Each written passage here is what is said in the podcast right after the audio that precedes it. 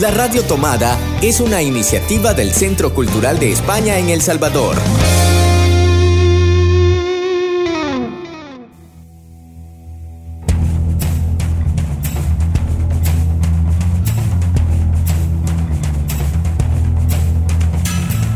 ¿Qué tal? Buenos días, buenas tardes, buenas noches.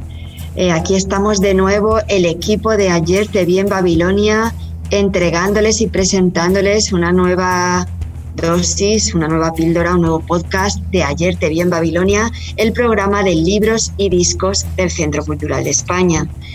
Este programa en una serie especial que estamos dedicando al coronavirus y que estamos llamando a cada uno de estos programas de nuestra serie Coronavirus canciones para la cuarentena y lecturas para un encierro, programas desde casa, programas dedicados a la vida, a la vida en esta situación que estamos viviendo tan complicada que además ahora se nos ha complicado aún más por las tormentas, las inundaciones, los eslaves, y otros tantos fallecidos que ha causado esta segunda crisis, ¿verdad?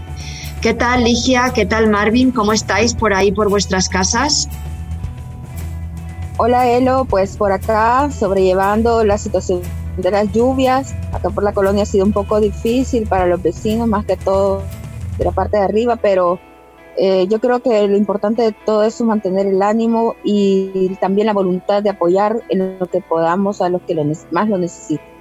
En casa el techo parece una coladera, pero estamos con el mejor ánimo para sobrellevar la situación y queremos compartir también lecturas y música que también aminoren a nuestros amigos y amigas la carga eh, de lo que puedan estar llevando. Les invitamos a que se queden con nosotros y nosotras porque estamos muy contentos de llevar este programa que lo hacemos con mucho cariño desde casa para ustedes, para que estén entretenidos y también para fomentar el hábito de la lectura en toda la familia.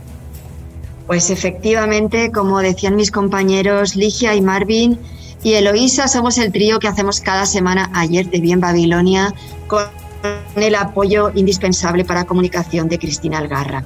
Y bueno, esta semana eh, inauguramos el mes de junio, estamos en nuestro programa número 11 de la cuarentena, llevamos ya 11 semanas eh, de confinamiento y de encierro y hoy hemos querido em, dedicar este programa a un escritor, Luis Sepúlveda, un escritor chileno afincado en España que fue una de las primeras víctimas eh, conocidas del coronavirus, porque obviamente entre los miles de víctimas del coronavirus ha habido de todo, sanitarios, muchos lamentablemente policías y gente de los agentes de seguridad. Y también pues ha habido políticos, ha habido escritores, ha habido cineastas. Luis Sepúlveda, Luis Sepúlveda eh, falleció en abril en Gijón, donde vivía desde hacía años este chileno universal. Así que a él le dedicamos el programa como un símbolo de tantas víctimas que se ha llevado ya el coronavirus y que todavía están falleciendo lamentablemente. Después de que el epicentro se desplazara de China a Europa, eh, después pasó a Estados Unidos y ahora es en América Latina donde realmente se están viviendo las situaciones más duras, especialmente en países como México o Brasil, sobre todo Brasil, que se está convirtiendo en, un foco durísimo eh, de la epidemia. Luis Sepúlveda, además de un gran escritor, fue un, luchador, un luchador eh, contra la dictadura de Pinochet, estuvo en la cárcel, luego leeremos bien su biografía, pero también, y esto también nos hacía importante tenerlo aquí para este programa, fue un gran ambientalista. Eh, de hecho, las dos novelas que yo he elegido para que vayamos comentando, Ligia nos contará después también qué novela ha elegido ella, eh, son Un viejo que leía novelas de amor y Mundo del fin del mundo. Y ambas dos tienen como protagonistas la primera, la selva amazónica, de la que Luis Sepúlveda fue un gran conocedor en uno de sus trabajos con la UNESCO, eh, con los indígenas Shuar. Y la segunda, Mundo del fin del mundo, es una novela eh, en la que él se embarca en un, en un barco de Greenpeace para luchar contra los cazadores de ballenas. También algo que hizo en vida, o sea, realmente sus novelas se han apoyado mucho en lo que fue su vida, en la que él recorrió a lo largo de, su existencia diferentes trabajos y diferentes países, ¿no? Así que para él y para todas las víctimas que se está llevando esta pandemia, este programa de hoy, Ayer te vi en Babilonia. Ayer te vi en Babilonia. Un programa de libros y discos. Un programa para soñar entre palabras y páginas de papel. Un espacio para sumergirnos entre canciones, notas y poemas. Un espacio para pararlo todo y disfrutar del placer de la literatura. Ayer te vi en Babilonia. Vamos a empezar, como siempre empezamos ayer en Babilonia, con una lectura y en este caso con la nota del autor que el propio autor eh, hace como inicio de su novela Un viejo que leía novelas de amor. Escribe Luis Sepúlveda.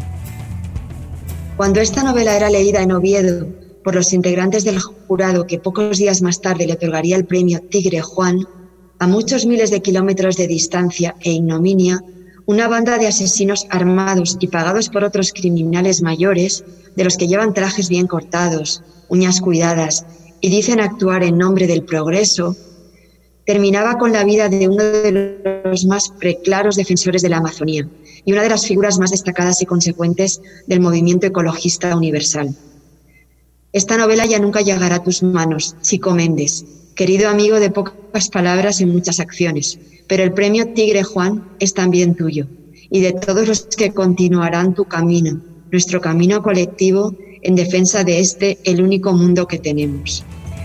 De modo también indirecto, ya que estamos este mes celebrando, que no es una celebración, conmemorando o destacando o visibilizando el Día Mundial del Medio Ambiente, Queremos también dedicar esta, este programa de hoy a tantos luchadores medioambientalistas que han sido asesinados en América Latina, donde realmente defender el medio ambiente es una profesión de riesgo. Luis Sepúlveda dedicaba esta su primera gran novela a Chico Méndez, el gran luchador por la Amazonía. Eh, Chico Méndez que fue asesinado por, eh, por latifundistas, por empresarios, madereros, que realmente necesitaban deforestar la Amazonía para seguir ganando dinero a costa de la selva, a costa de nuestros bosques, a costa de nuestros pulmones.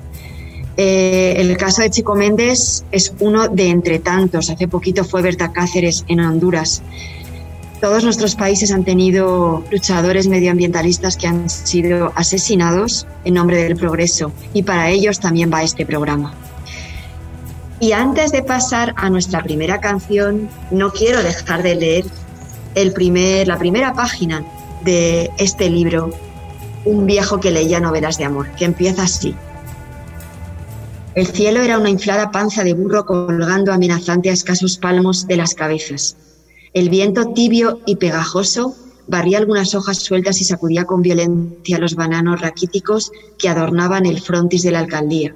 Los pocos habitantes de El Idilio, más un puñado de aventureros llegados de las cercanías, se congregaban en el muelle, esperando turno para sentarse en el sillón portátil del doctor Robicundo Loachamín, el dentista, que mitigaba los dolores de sus pacientes mediante una curiosa suerte de anestesia oral. ¿Te duele? preguntaba. Los pacientes, aferrándose a los costados del sillón, respondían abriendo desmesuradamente los ojos y sudando a mares. Algunos pretendían retirar de sus bocas las manos insolentes del dentista y responderle con la justa puteada, pero sus intenciones chocaban con los brazos fuertes y con la voz autoritaria del odontólogo. Quieto, carajo, quita las manos. Ya sé que te duele. ¿Y de quién es la culpa? A ver, mía, del gobierno. Métetelo bien en la mollera. El gobierno tiene la culpa de que tengas los dientes podridos. El gobierno es culpable de que te duela. Así empieza esta novela y así ya te metes en ese mundo del idilio, población eh, limítrofe con la Amazonía brasileña, donde se ubica el, origen y el inicio de esta novela. Eh, y si queréis lo dejamos ahí por ahora y pasamos a escuchar una canción, una canción que también está dedicada a la naturaleza y que nos recuerda el arraigo que necesariamente tenemos que tener a la tierra si queremos llegar al cielo. Ser árbol de Nacho Vegas. Ocurrió algo espectacular. Fuimos poco a poco elevándonos exactamente a la vez. Nos hundimos en la tierra más y más Y así llegó el instante en que ya éramos pequeños gigantes. Y nuestras copas apuntaban justo al cielo, crecieron raíces bajo un fértil suelo, nos quisimos en lo bello y lo salvaje, nos recorrimos por dentro y así fuimos inventando nuevas formas de respirar Así fuimos inventando una nueva manera de imaginar que para ver el cielo hay que hundirse en la tierra y no hay más suelo que el que ahora nos aferra al fin. Somos algo. Aquí en lo alto podemos ver desde un riachuelo hasta el Tajo Hacemos lo que hay que hacer, procuramos sombra los de abajo y no. Jamás nos ausentamos, sabemos bien lo que es el amparo. Crecieron ramas como bellos descendientes, cuando sopla el viento ululan imponentes, mentiremos solo en ese mundo raro, que una hermosa canción nos habló, para ir inventando nuevas formas de existir. Así para ir inventando una nueva manera de resistir, pues nuestro bosque es un ejército implacable, nada es invisible, nada intocable al fin. Somos algo. Mi amigo Santi me habló de una mujer que se ha ganado el cielo y ya tan solo quiere morir como la sombra de un árbol seco. Al sol y para la tierra y así volver a la naturaleza.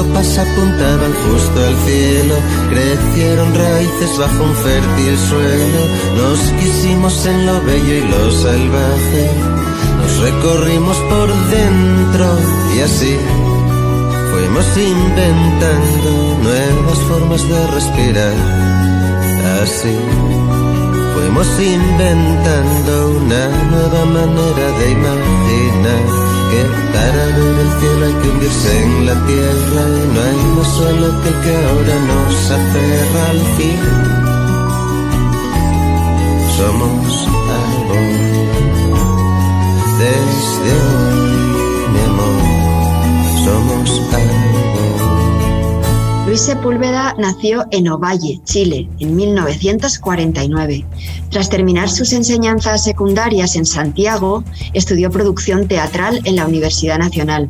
Comprometido desde su infancia con los movimientos de izquierda de su país, tras el golpe de Estado del 11 de septiembre de 1973, fue encarcelado dos años y medio.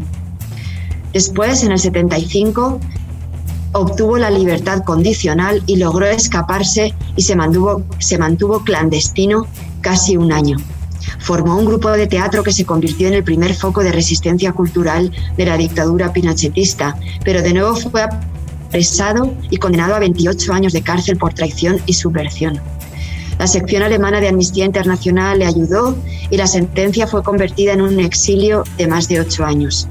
Partió a Suecia para enseñar literatura española, pero regresó a América Latina y se estableció en Quito, Ecuador, con su amigo Jorge Enrique Adongo. Allí siguió trabajando en el mundo del teatro, dirigió el Teatro de la Alianza Francesa y empezó una compañía teatral. Más tarde formó parte de una expedición de la UNESCO para observar el impacto de la colonización en los indígenas Shuar en la Amazonía.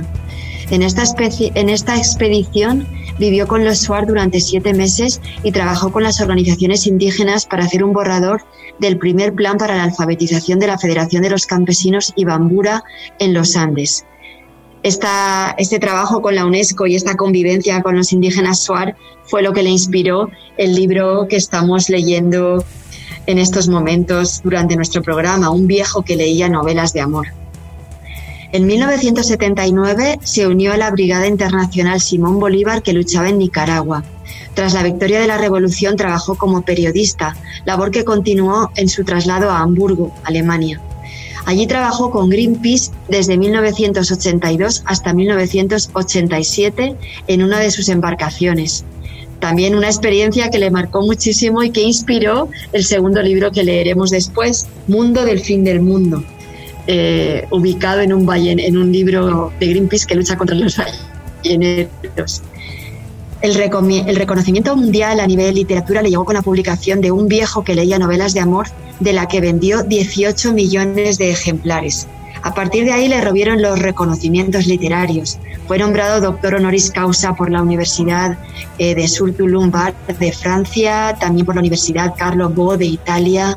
Fue profesor invitado a la Universidad Internacional Menéndez Pelayo en España y distinguido con la beca para la promoción literaria en Hamburgo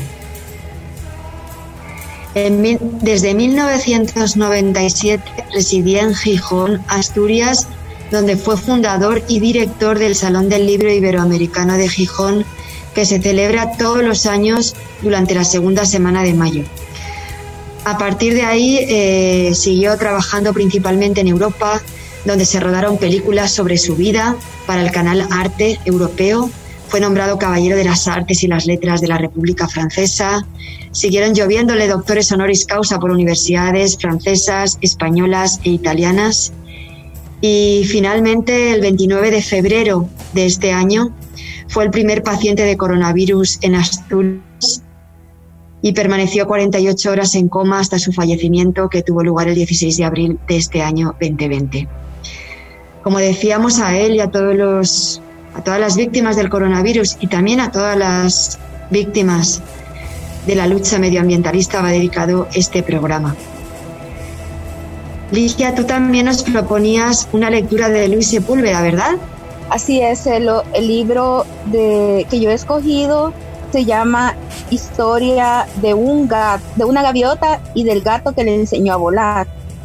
Eh, es un libro que él le prometió a sus hijos escribir eh, para saber una historia sobre lo mal que los humanos gestionan su, su entorno, gestionan, lesionan la naturaleza, lesionan a nosotros mismos.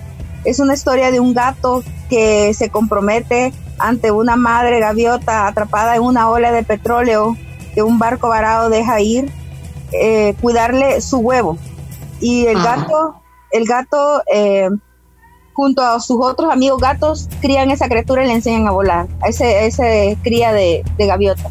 Entonces es un libro que nos hace conciencia sobre el maltrato que estamos haciendo al planeta, pero también eh, sobre la lealtad que debemos de tener ante cualquier ser humano y también ante las que, los animalitos que tenemos frente, el poder cuidarnos eh, nosotros mismos y también a lo que nos a nuestro entorno, a lo que nos rodea y no solo los animales, sino también las plantas. Este mes que también eh, celebramos la tierra, así que es súper importante esta historia que es muy, muy bonita, es un libro muy bonito. Entonces voy a leer la primera hoja. Banco de Renque Sababor, anunció la gaviota vigía. Y la bandada del faro en la área de arena roja recibió la noticia con garnizos de alivio. Llevaban seis horas de vuelo sin interrupciones y aunque las gaviotas pilotos habían conducido por corrientes de aires cálidos, que hicieron placentero el placer sobre el océano, planear sobre el océano, sentía la necesidad de reponer fuerzas, y qué mejor para ello que un buen atracón de arrenques. Volaban sobre, volaban sobre la desembocadura del río Elba, en el mar del norte, desde las alturas y veían los barcos formándose uno tras otro, como si fueran pacientes y disciplinados animales acuáticos, esperando turno para salir a mar abierto y orientar así sus rumbos hacia todos los puertos del planeta. A Kenga, una gaviota de plumas color plata, le gustaba especialmente observar las banderas de los barcos, pues sabía que cada una de ellas representaba una forma de hablar, de nombrar las mismas cosas con palabras diferentes. Qué difícil lo tienen los humanos. Las gaviotas, en cambio, garzamos igual que todo el mundo, comentó una vez Kengan a una de sus compañeras de vuelo. Así es, y lo más notable es que a veces hasta consiguen entenderse, gasnó la aullida. Más allá, en la línea de la costa, el paisaje se tornaba un verde intenso, era un enorme prado en el que destacaban los rebaños de las ovejas pastando al amparo de los diques y de las perezosas aspas de los molinos de viento. Siguiendo las instrucciones de la gaviotas piloto, la mandada del faro de la arena roja tomó una corriente de aire frío y se lanzó en picado sobre el cardumen de arrenques. 120 cuerpos perforaron el agua como sateas y al salir de la superficie, cada gaviota sostenía un arrenque en el piso, en el pico. Maravilloso, maravillosa lectura, da ganas de seguir leyendo el libro. Eh, al igual que va a pasaros cuando os lea este, esta línea también, este, este capítulo cuarto, el inicio del capítulo cuarto de Un viejo que leía novelas de amor. Dice así, luego de cinco días de navegación, arribó el idilio el lugar estaba cambiado. Una veintena de casas se ordenaba formando una calle frente al río y al final una construcción algo mayor enseñaba en el frontis un rótulo amarillo con la palabra alcaldía. Había también un muelle de tablones que Antonio José Bolívar evitó y navegó algunos metros más aguas abajo hasta que el cansancio le indicó un sitio donde levantó la choza. Al comienzo los lugareños lo rehuyeron, mirándolo como a un salvaje al verle internarse en el monte, armado de la escopeta, una Remington del 14 heredada del único hombre que matara y de manera equivocada, pero pronto descubrieron el valor de tenerlo cerca. Tanto los colonos como los buscadores de oro cometían toda clase de errores estúpidos en la selva. La depredaban sin consideración y esto conseguía que algunas bestias se volvieran feroces. A veces, por ganar unos metros de terreno plano, talaban sin orden dejando aislada a una quebrantahuesos, y ésta se desquitaba eliminándoles una afémila, o cometían la torpeza de atacar a los saínos en época de celo, lo que transformaba a los pequeños jabalíes en monstruos agresivos. Y estaban también los gringos venidos desde las instalaciones petroleras, Llegaban en grupos bulliciosos, portando armas suficientes para equipar a un batallón y se lanzaban monte adentro dispuestos a acabar con todo lo que se moviera. Se ensañaban con los tigrillos, sin diferenciar crías o hembras preñadas, y más tarde, antes de largarse, se fotografiaban junto a las docenas de pieles estacadas. Los gringos se iban, las pieles permanecían pudriéndose hasta que una mano diligente las arrojaba al río y los tigrillos sobrevivientes se desquitaban destripando reses famélicas. Antonio José Bolívar se ocupaba de mantenerlos a raya. En tanto los colonos destrozaban la selva construyendo la obra maestra del hombre civilizado, el desierto.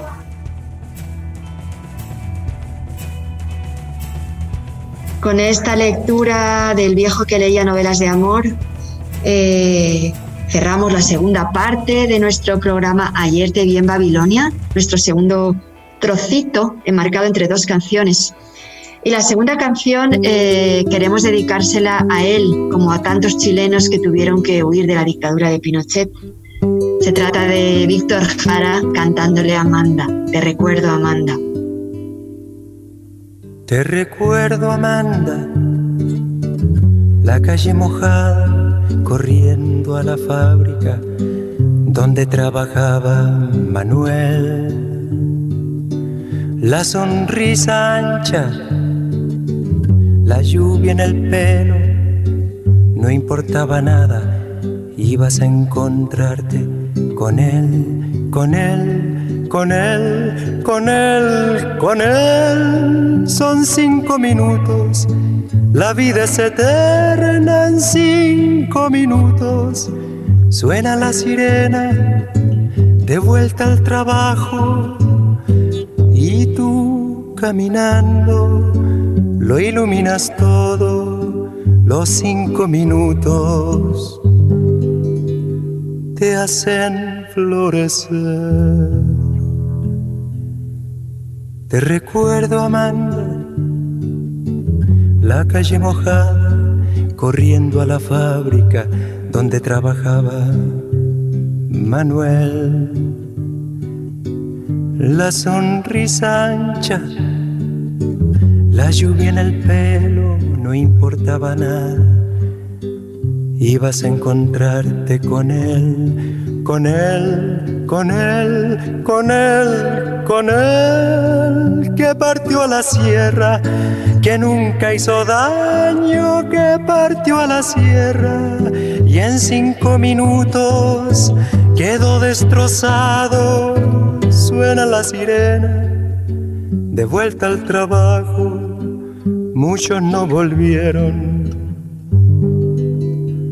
tampoco Manuel.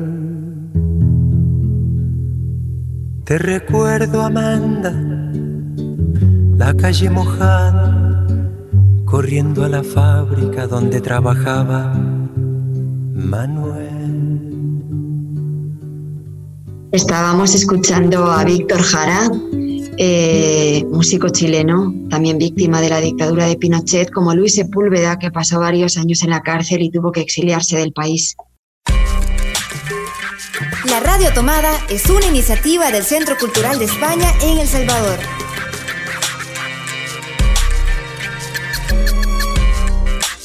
Estamos dedicando este programa a todas las víctimas del coronavirus, de la que Luis Sepúlveda ha sido una de ellas una de tantas como, como tantos otros que cada vez más, porque todavía esto no ha terminado, ahora estamos con un epicentro aquí en Latinoamérica, eh, siguen aumentando las cifras de fallecidos y todavía seguimos aquí encerrados desde casa.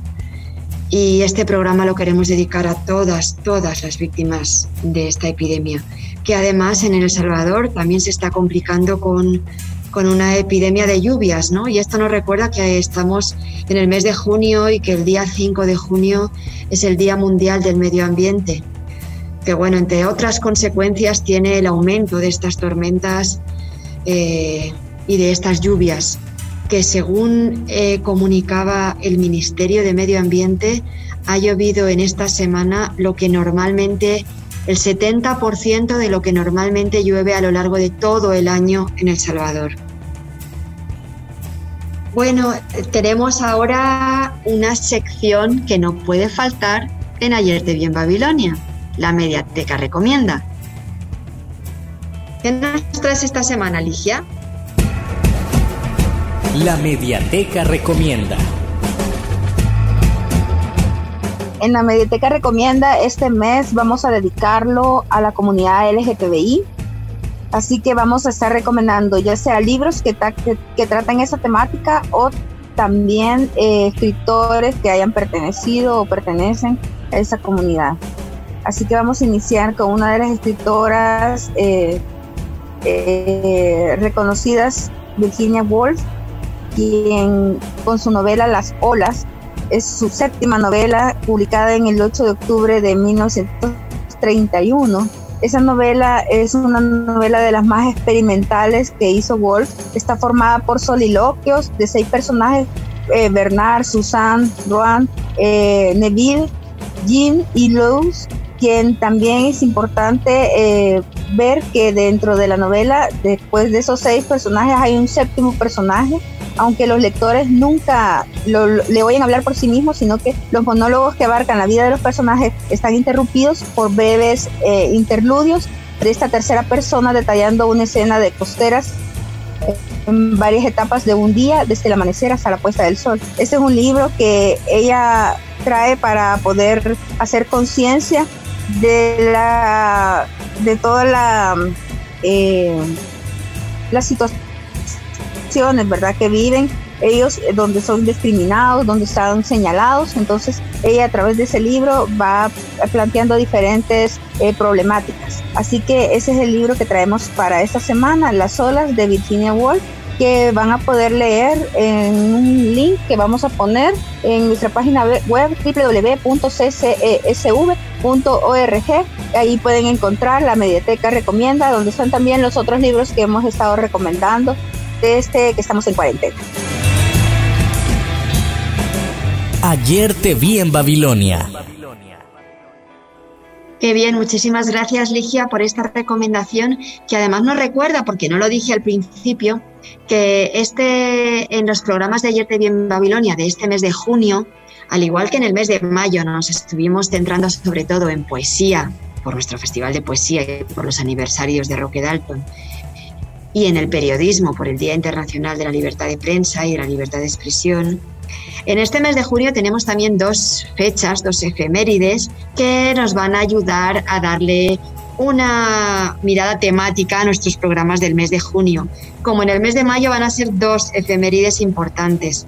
Una es esta que acabamos de mencionar, el 5 de junio, en la que recordamos el Día Mundial del Medio Ambiente y lo recordamos con dolor, porque realmente no podemos decir que estemos en una situación para para hacer fiesta o echar cohetes, ¿verdad? Y, tenemos también otra efeméride. 28 de junio se celebra desde hace ya años el Día del Orgullo Gay. Y también en estos programas del mes de junio queremos dedicar una mirada y una gran lectura a todo lo que rodea al colectivo LGTBIQ, bien inclusivo, bien abierto, bien diverso, porque así son nuestros programas y así queremos que sean todos nuestros enfoques. Ahí también estaremos leyendo, como decía Ligia, lecturas de reconocidos escritores que han pertenecido al colectivo LGTBI, pero también a otros lectores que, se han, que, han utilizado su pluma y sus textos para visibilizar y reivindicar los derechos humanos de este colectivo. Eh, con esos dos frentes estaremos a lo largo de todo el mes bien pendientes de visibilizar estas escrituras, estas lecturas y estas músicas también. Ah, se me olvidaba otra efeméride importante que también nos va a ayudar a dar forma a este mes de junio, el 21 de junio, que celebramos el Día de la Música y ese día en concreto, ese domingo, nuestro podcast especial tendrá mucha música.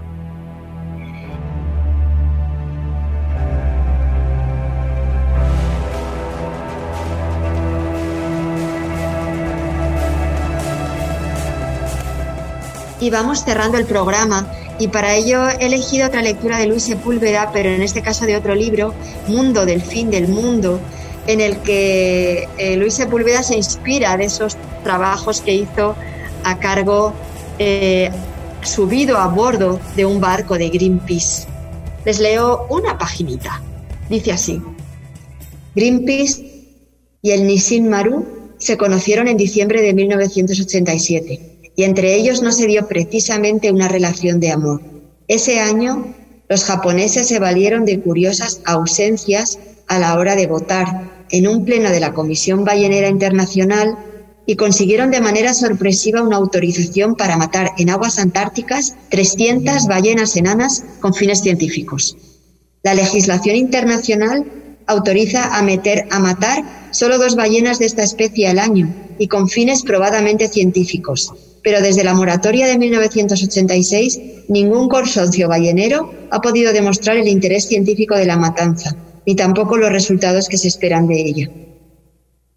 En cuanto obtuvieron la autorización fraudulenta, los tripulantes del Nissin Maru pusieron pro hacia la Antártica, y todo parecía indicar que nada ni nadie conseguiría impedir el exterminio de animales en franco peligro de extinción. Por suerte para todos, esto no era exacto pues apenas el capitán Toshiro Tanifuyi dio la orden de zarpar, de elevar anclas, las hormigas del movimiento ecologista comenzaron a movilizarse. Y así, la mañana del 21 de diciembre de 1987, cuatro veloces Zodiacs que navegaban bajo la bandera del arco iris bloquearon la salida del muelle Mitsubishi en Yokohama con una ballena inflable del tamaño real. El capitán Tanifuji pensó que le sería fácil arremeter contra el cetáceo de hule y proseguir el rumbo, pero las Zodiacs navegaban envolviendo al barco con sus rápidos movimientos de avispas acuáticas, impidiéndole las maniobras de desatraque y cualquier intento de desplazamiento, a no ser que el marino nipón se atreviese a pasar sobre las embarcaciones.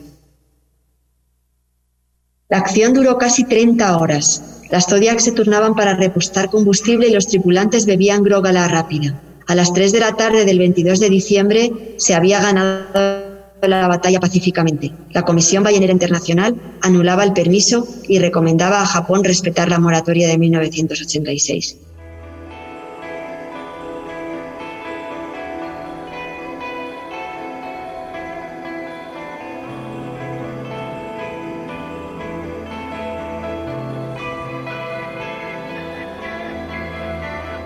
Ahí dejamos el libro de Mundo del Final del Mundo, otro de los textos en los que Luis Sepúlveda, así como en los otros dos que hemos leído, eh, sigue muy de cerca al movimiento ecologista.